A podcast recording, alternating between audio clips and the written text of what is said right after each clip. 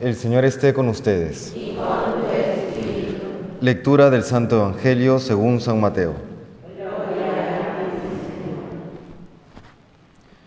En aquel tiempo subió Jesús a una barca, cruzó a la otra orilla y fue a su ciudad. Le presentaron un paralítico acostado en una camilla.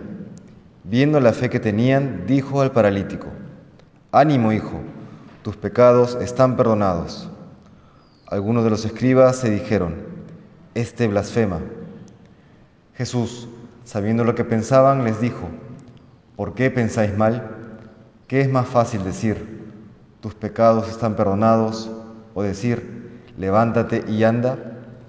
Pues para que veáis que el Hijo del Hombre tiene potestad en la tierra para perdonar pecados, dijo dirigiéndose al paralítico, ponte en pie, coge tu camilla y vete a tu casa. Se puso en pie y se fue a su casa. Al ver esto, la gente quedó sobrecogida y alababa a Dios que da a los hombres tal potestad. Palabra del Señor.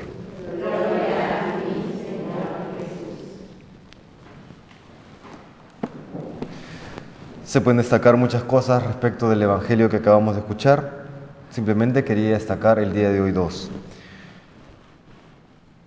Imaginémonos que estamos en la situación del paralítico, no ya cuando se encuentra con Jesús, sino todo aquello que ocurre previamente.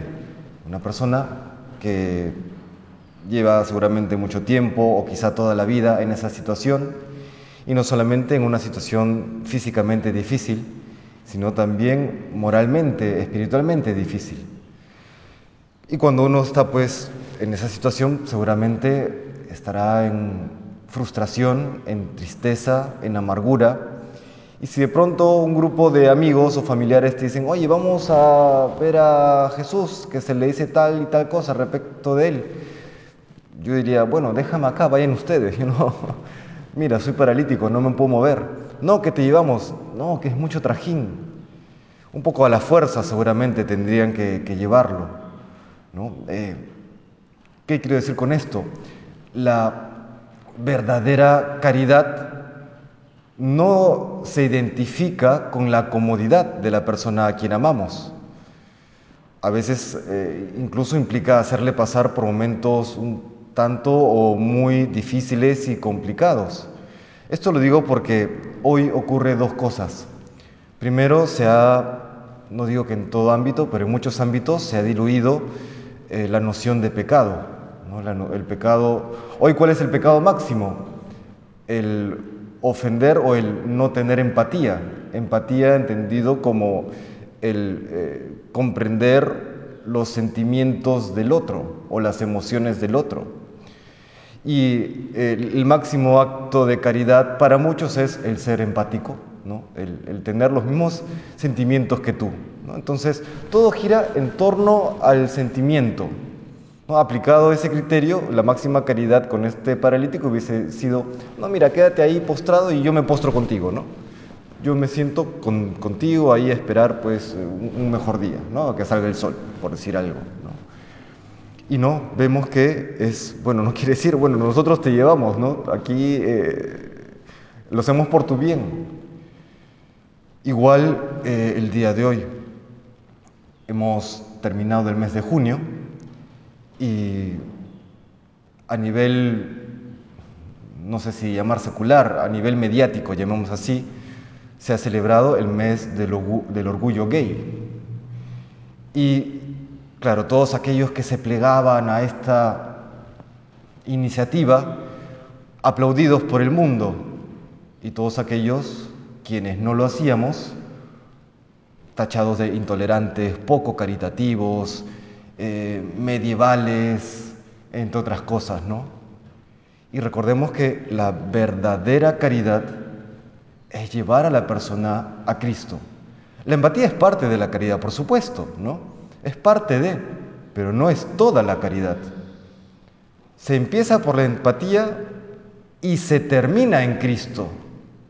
Eso es. Hoy ocurre eh, dos extremos, dos polos, ¿no? Mucho corazón y nada de cerebro, o mucho cerebro y nada de corazón. Y eso no es el cristianismo. El cristianismo es cerebro con corazón. Yo amo, pero uso también mi razón en, esa, en ese amor. Por eso amar a una persona, regresando al Evangelio, es lo que han hecho estos compañeros del paralítico con enorme fe.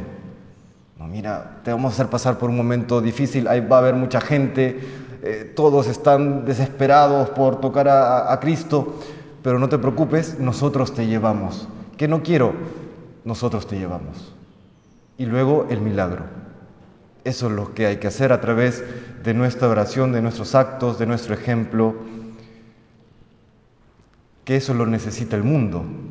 El mundo está paralítico, paralítico en la fe, paralítico en la esperanza, paralíticos en el amor.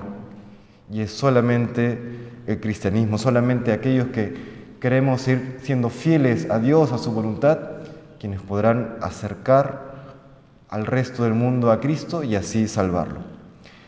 Que el Señor nos conceda pues ejercer, practicar la verdadera caridad, teniéndolo claro en la mente y en el corazón, y así llevar a muchísimas personas más cerca de Jesucristo. Que el Señor nos bendiga.